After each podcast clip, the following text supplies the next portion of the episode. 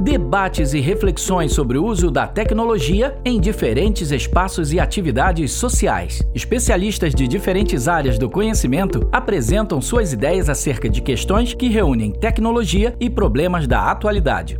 Este é o seu podcast Tecnologia em Perspectiva.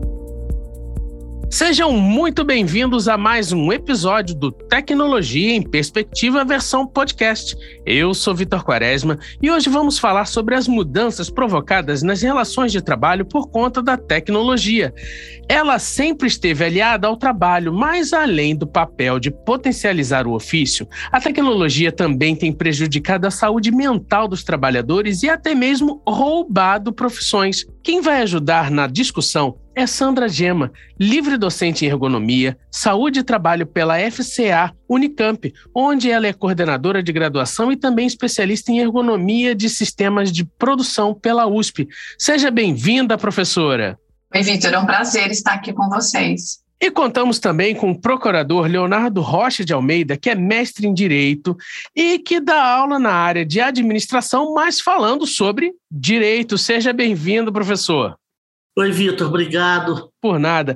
Então é o seguinte: para a gente poder começar o nosso trabalho, eu pergunto o seguinte: é, o que, que para vocês significa o trabalho, mas assim, de um aspecto mais. O trabalho para vocês traz felicidade quando vocês estão desempenhando o trabalho de vocês? Eu diria que para mim, sim. Eu sou apaixonada pelo que eu faço. Isso faz muita diferença, porque trabalho muito. Então, gostar do que faço é um ponto fundamental certo? A professora Sandra ela é analista do trabalho e ela vai explicar para a gente daqui a pouco o que é que ela faz exatamente. Então, Leonardo, com muitos trabalhos, você é feliz naquilo que faz? Se não fosse, não dava, Vitor. De fato, é, acho que a gente só consegue dar conta de tantos trabalhos se a gente tiver essa felicidade no dia a dia, né? Uma motivação, é isso que é o mais importante. Então, como eu falei, a professora Sandra ela é analista do trabalho e aí eu gostaria que ela explicasse para a gente rapidamente o que, que isso significa, o que, né, o, o que, que é isso ser analista do trabalho. Minha filha brinca comigo e diz que eu não trabalho, que eu fico só vendo as pessoas trabalharem. Numa certa medida, ela está certa, viu, Vitor? Porque eu fico vendo, escutando e conversando com as pessoas no trabalho, tentando entender o que elas fazem, suas dificuldades, o que fazem para superar as dificuldades, porque o nosso objetivo é compreender o trabalho para transformá-lo e transformar para melhor. Certo. Então, é, vou trazer agora as perguntas mais, mais mais quentes aqui para o nosso bate-papo pegar fogo. Professor Leonardo, eu pergunto o seguinte: a tecnologia ela tende a favorecer mais a melhora da vida ou ela favorece mais o capitalismo? Vitor, era para ser o primeiro, mas de fato é o segundo. Então, era para ser algo que funcionasse para melhorar a vida das pessoas, para trazer mais efetividade em menos tempo e menos dispêndio de energia, mas na prática, no dia a dia, a gente vê que não é isso. De fato, só aumenta a exploração e diminui o, o bem-estar das pessoas de uma forma ampla. Levando em consideração, professora Sandra, que o trabalho ele é feito por seres humanos, ele seria de fato, professora Sandra, uma tecnologia do, do trabalho propriamente dito? O ser humano? A gente pode pensar, sim, dessa forma, porque o trabalho é organizado por pessoas e organização do trabalho também é uma forma de tecnologia. É que às vezes, Vitor, a gente pensa a tecnologia muito no aspecto material. A gente imagina lá desde os tratores agrícolas até agora os smartphones, mas fazer gestão do trabalho, organizar o trabalho também é tecnologia. Falando em, em, em smartphones, muitos, muitas pessoas têm de fato é tirado, professor Leonardo, seu ganha-pão a partir dos smartphones, pelos aplicativos e tudo mais. Mas o que, que essas empresas ela poderiam oferecer é, para que os seus colaboradores, enfim, sobretudo aqueles que vivem de fato do, de uma entrega, por assim dizer, ou mesmo do transporte de uma pessoa para um lado para outra, é, o que, que eles poderiam oferecer esses aplicativos para os seus colaboradores? Vitor, eu acho que tem que oferecer uma questão de maior presença, né? Então, ou seja, a pessoa, quando está trabalhando, precisa ter uma, uma solicitação atendida, ela fala normalmente com uma máquina, com um bot, né, que a gente chama, com um robô, e não tem a proximidade das pessoas. Então, é, o trabalhador que está ali na ponta, ele não tem essa, essa proximidade e não tem esse, esse ambiente de interação com os demais funcionários. A gente sabe que, às vezes, os anseios são comuns dessa categoria, né? Então, você não, não tem esse sentimento de pertencimento a um grupo, a uma situação. Você cada vez mais individualiza o trabalho. Esse talvez seja o principal problema. Certo. É, professora Sandra, o Brasil ele tem uma das maiores agriculturas produtivas do mundo. E aí eu pergunto o seguinte: como é que a ergonomia tem se inserido nesse ramo da agricultura? A ergonomia se insere de diferentes formas, né? Numa perspectiva até tecnológica, a gente pode pensar em estudar as tecnologias e compreender como elas afetam o trabalho das pessoas, mas a gente pode olhar outros tipos de agricultura, porque também quando falamos de agricultura, existem agriculturas, né? Vários tipos. A gente pode falar do agronegócio, mas a gente pode falar também da agricultura familiar, da agricultura de base ecológica, e aí a gente está falando de diferentes formas de fazer o manejo agrícola e também fazer o uso da terra, a preocupação com o meio ambiente. Entendi. Vejo que o professor Leonardo estava ali balançando a cabeça, concorda veementemente com todas as vênias. eu não gosto de usar a palavra todas as vênias, mas de fato, concordo plenamente a questão do agronegócio e, e até para uma pessoa que, que, mora em cidade, às vezes é, uma, é até uma, um, uma deficiência que eu tenho, né? Às vezes a gente não consegue ter essa proximidade com quem trabalha é, em, em cidades mais no interior do país, né? Então acho essencial. Professora Sandra, com essa questão toda, voltando lá à questão da, da uberização e tudo mais, que já é até um termo, né, que ficou aí, e como é que fica essa questão da, da, da segurança do trabalho?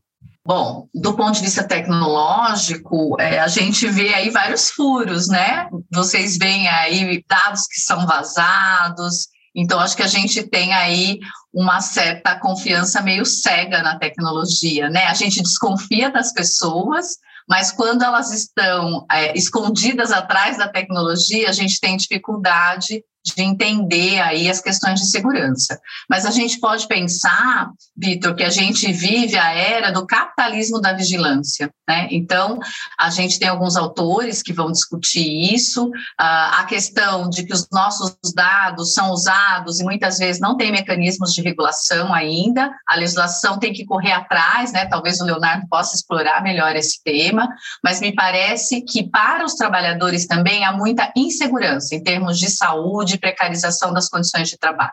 Vejo que o professor Leonardo foi é, instado a falar, palavra bonita, né? É. Então, por favor, é, pronuncie-se, professor, se você quiser complementar a, a, bola que a professora Sandra jogou. Professora levantou a bola e me deu perfeitamente. O fato é o seguinte, né?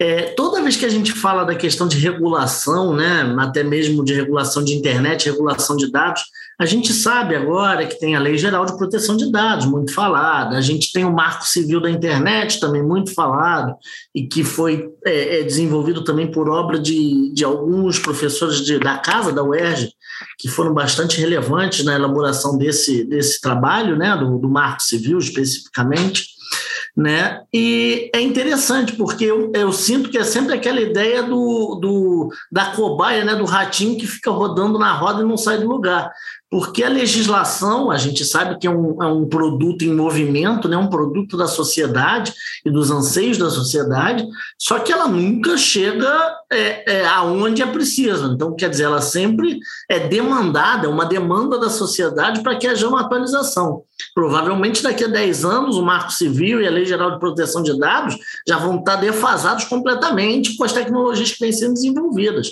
Então, na prática, a atividade legislativa é sempre uma atividade de, vamos botar muito popularmente, de correr atrás da demanda da sociedade. Olha que interessante, né? A gente acaba indo para essa. Falamos de segurança, a gente vai para insegurança, a gente esquece que há também um mascaramento das relações de trabalho. Então, na questão do do trabalho plataformizado, o que acontece é que a gente confunde as relações de trabalho. Se o trabalhador tem que prover o, os instrumentos de trabalho, ele é um trabalhador, né? porque a plataforma ela é dona dos meios de produção, ela é dona da plataforma, mas o trabalhador tem que colocar os seus instrumentos, cuidar da manutenção. Isso é um problema grave. Eu diria que isso traz muita insegurança e muitos problemas para os trabalhadores. E aí, então, pelo que eu estou entendendo do desenvolvimento das ideias aqui, é, o próprio aplicativo ele deveria entrar com alguma grana ali para o cara poder comprar a moto, ajudar a comprar a moto, ajudar a comprar o carro, ou mesmo na manutenção das despesas, não seria não, professor Leonardo?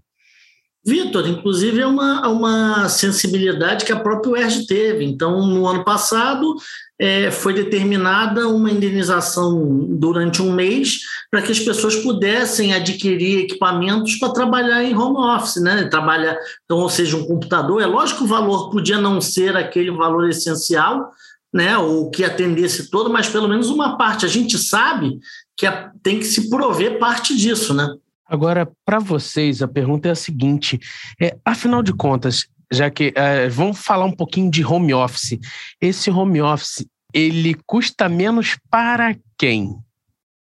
Parece que para os empregadores. Eu só né? vi os sorrisos, só vejo sorrisos aqui antes de vocês responderem. Mas a professora Sandra. Eu Sandra acho que tá custa que... menos para os empregadores, Vitor, e mais para os trabalhadores, porque a gente precisa distinguir home office de teletrabalho. Até o professor Leonardo pode nos ajudar depois. O home office tem características específicas e tudo mais. E o teletrabalho não, as pessoas acabam usando seus próprios instrumentos de trabalho, pagando a conta da internet, é, trabalhando mais. Então, a gente precisa olhar com bastante delicadeza essa questão. Vitor, é, é, porque o home office seria uma transferência do local de trabalho. O teletrabalho, como a professora já disse, na verdade é aquela pessoa que trabalha o tempo todo em locais e não precisa ser a sua casa. A gente tem os nômades digitais, por exemplo, que podem estar eh, em teletrabalho em qualquer local. Então, essa é a diferença em especial. Né? Mas a, a, a gente vinha falando da questão do, vem, vem na prática, vem pre, é, a precarização é melhor para o empregador, sem dúvida nenhuma, do que para o empregado. Apesar de, às vezes, se falar muito que ah, é uma relação igualitária, em especial no direito, a professora pode falar, mas em especial no direito, a gente sempre sabe, já é uma presunção da própria legislação, que a parte mais fraca na relação de trabalho é o empregado. Isso aí é uma, já é uma presunção da própria legislação desde a década de 40.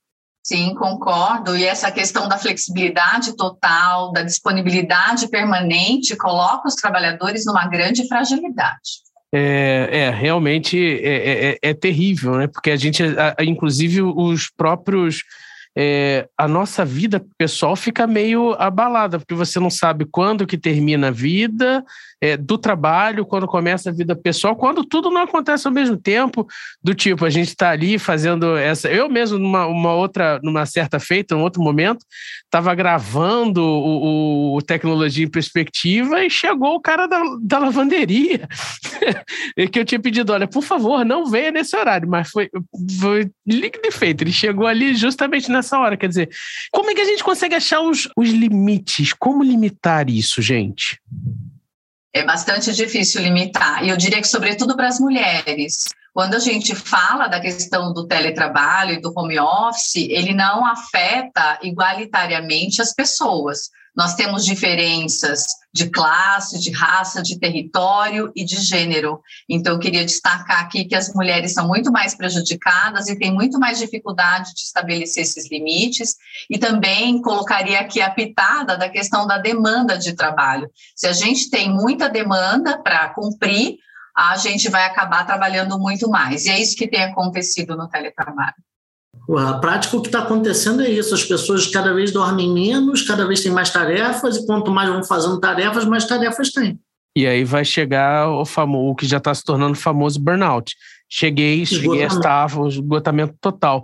Mas antes de, de até entrar na questão do, do burnout e por aí vai, a professora me acendeu uma, uma pergunta é, que me veio aqui agora. É, a questão das mulheres ela é, ela é diferente. E pensando, por exemplo, em questões como a licença maternidade e tudo mais, vocês acham, vamos fazer aqui um trabalho de futurologia, que isso pode dar algum tipo de, de cano lá na frente, do tipo, olha, engravidou tudo bem, mas continua trabalhando de casa? Eu acho que a gente precisa é, qualificar aquilo que a gente valoriza na nossa sociedade. Se a gente valoriza a educação e o cuidado com as crianças, a gente tem que ter alguém para fazer isso. Se vão ser as mães, os pais, se a gente vai ter mais creches, mais educadores, mais cuidadores, são questões para a sociedade decidir. O que a gente não pode, na minha opinião, é sobrecarregar as mulheres e colocar esse fardo somente para as mulheres. Então, acho que tem uma questão aí da gente pensar as políticas públicas e pensar uh, as demandas de trabalho, pensar o futuro, para que a gente resguarde o que a gente tem de mais importante, que são as crianças e os jovens, a educação. É, eles são o futuro. Mas, Leonardo, dentro do, desse contexto assim jurídico, você acredita que hoje acho que a lei proíbe, né? E a lei é a lei acabou. Mas você acredita que isso possa vir um dia acontecer?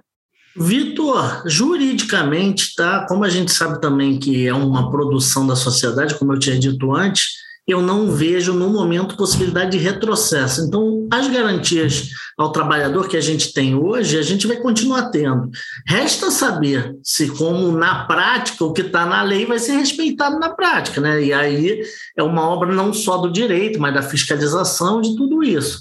Né? Então, quer dizer, eu não vejo, resumindo, não vejo a possibilidade de retrocesso, de diminuição de, de garantias, de diminuição de licença maternidade e tal. Mas é sempre aquele choque entre a necessidade do empregador e do trabalho do empregado. É, e como você mesmo disse, no final das contas, quem acaba perdendo é geralmente o lado mais fraco, que é o empregador. E tá balançando a cabeça assim, do tipo, é, em geral, é isso mesmo. Em geral, é isso mesmo.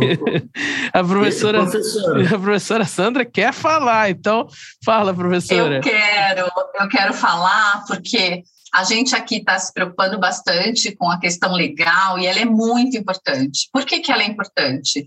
Porque a gente tem, sobretudo, uma grande gama de trabalhadores, uma porcentagem gigante que não é considerado trabalhador, que são os autônomos, são os trabalhadores por plataforma. Então, quando a gente pensa nos direitos, eu concordo com o Léo, já estou até íntimo, estou chamando de Léo já, eu concordo com, com o professor Leonardo que uh, é difícil a gente ter retrocesso, mas quando a gente olha e vê que a maior parte dos trabalhadores e trabalhadoras está em descoberto e que a relação trabalho-empregado tem sido camuflada, né, patrão-empregado tem sido camuflada aí por conta da precarização do trabalho, do trabalho plataformizado, eu acho que a gente corre um grande risco de perder muitos desses direitos sociais. Certo. É, então, vou trazer a pergunta agora para o professor Leonardo. Ainda dentro desse tema, né, quais seriam as ações políticas que a gente poderia ter para melhorar a experiência trabalhista no âmbito da agora trazendo a saúde mental, no âmbito da saúde mental? Vitor, eu, eu trabalho já há algum tempo, em especial com análise de legislação, em especial aqui no estado do Rio de Janeiro mas já trabalhei algum tempo, tive algum tempo fazendo alguns trabalhos em análise de legislação ou de processo legislativo, né? Eu te confesso, não é fácil, tá? Porque a gente vê sempre que é, é, por mais que a lei possa ser ótima, que ela seja de muito boa qualidade, e aqui eu poderia dar alguns exemplos, até o próprio Estatuto da Criança e Adolescente é considerado uma lei é, internacionalmente adequada, a Lei Maria da Penha, existem algumas leis brasileiras que têm uma relevância internacional absurda de leis exemplo, leis muito boas, né?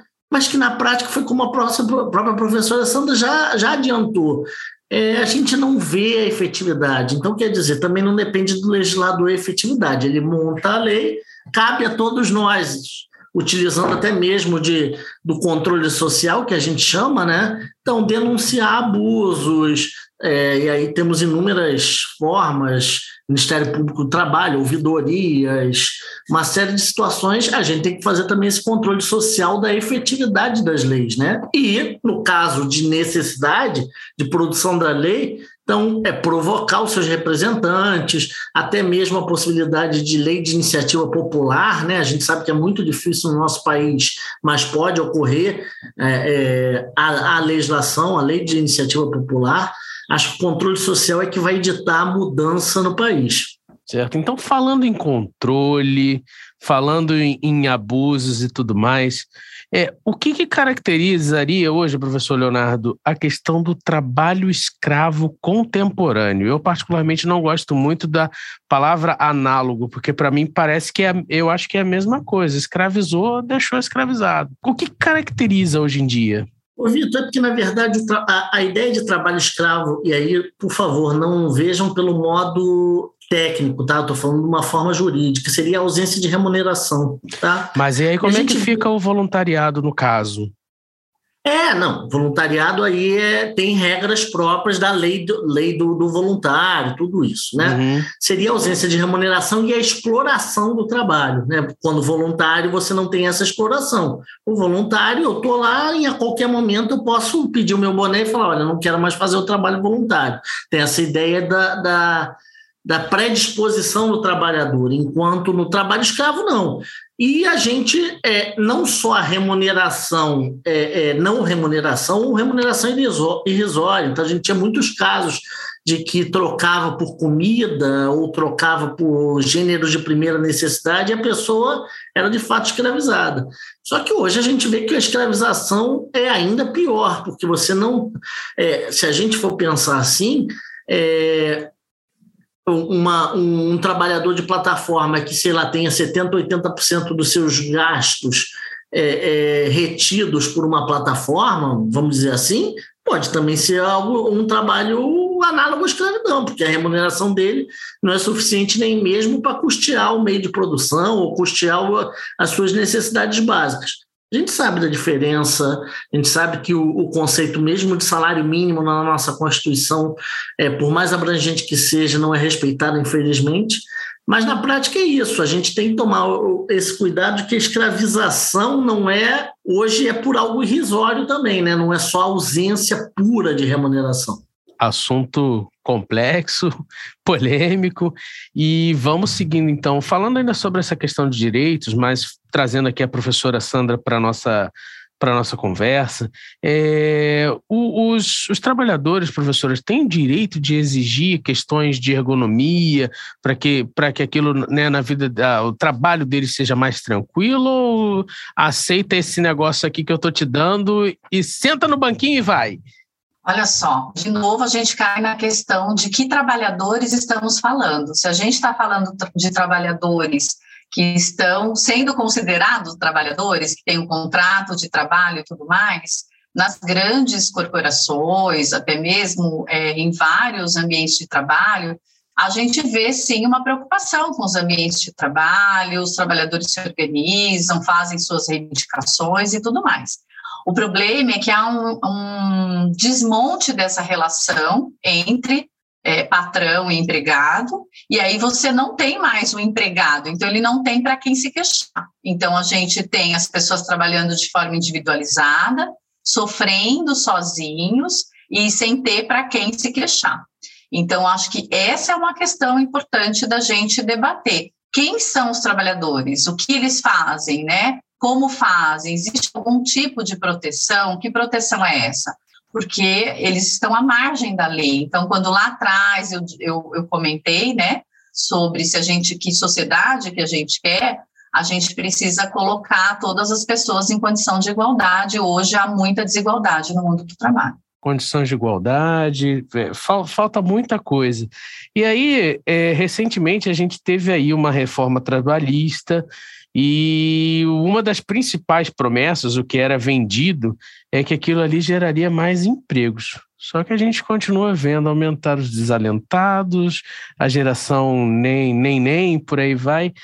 Então, professor Leonardo, né, como é que a gente é, dá conta, ou o que, que precisa ser feito para que a retomada dos empregos aconteça?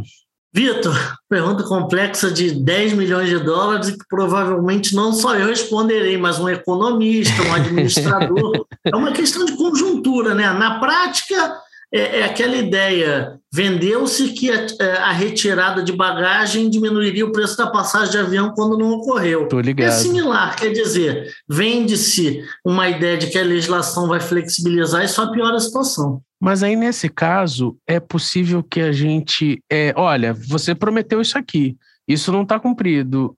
Volta, volta tudo, apague, vamos seguir com o que era antes modificação da legislação, até para que se possa voltar o que é antes. Isso eu não vejo, não vejo problema. Não posso, o que a gente chama de repristinar, não posso não, voltar. Perdão, o que a... chama de repristinar. É Atenção, é soletrando repristinar. o que, que significaria repristinar? Eu vou procurar no meu dicionário aqui correndo. Não, não, é o professor já vai, ele já vai dar para gente essa resposta. Explicar.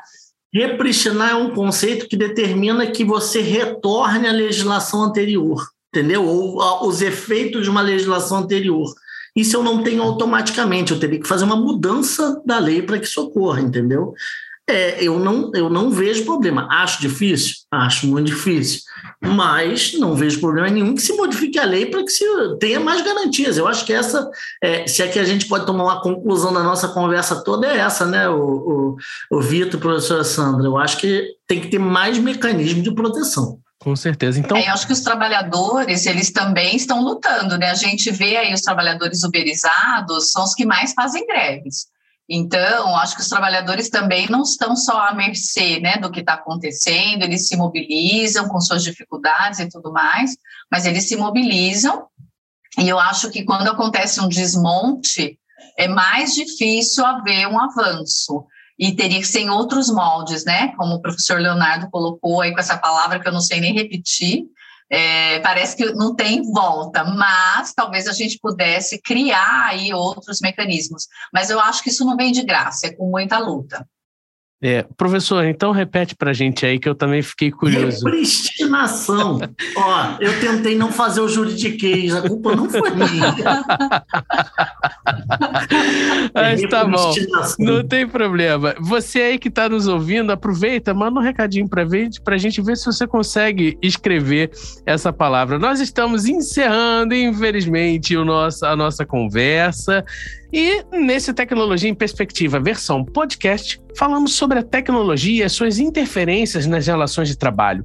Quem participou dessa conversa foram os professores Sandra Gema, livre docente em ergonomia, saúde e trabalho pela FCA Unicamp. Muito obrigado, professora, pela sua participação. Foi um prazer estar com vocês. Espero que a gente possa ter outras oportunidades de diálogo. E nos ajudou nesse diálogo o professor Leonardo Rocha de Almeida, que é mestre em Direito e procurador aqui da UERJ, além de dar aulas para o pessoal de administração sobre direito. Muito obrigado, Leonardo. Ô, Vitor, obrigado. Obrigado à professora Sandra, ao pessoal da Rádio UERJ e até a próxima. Nós que agradecemos a vocês dois.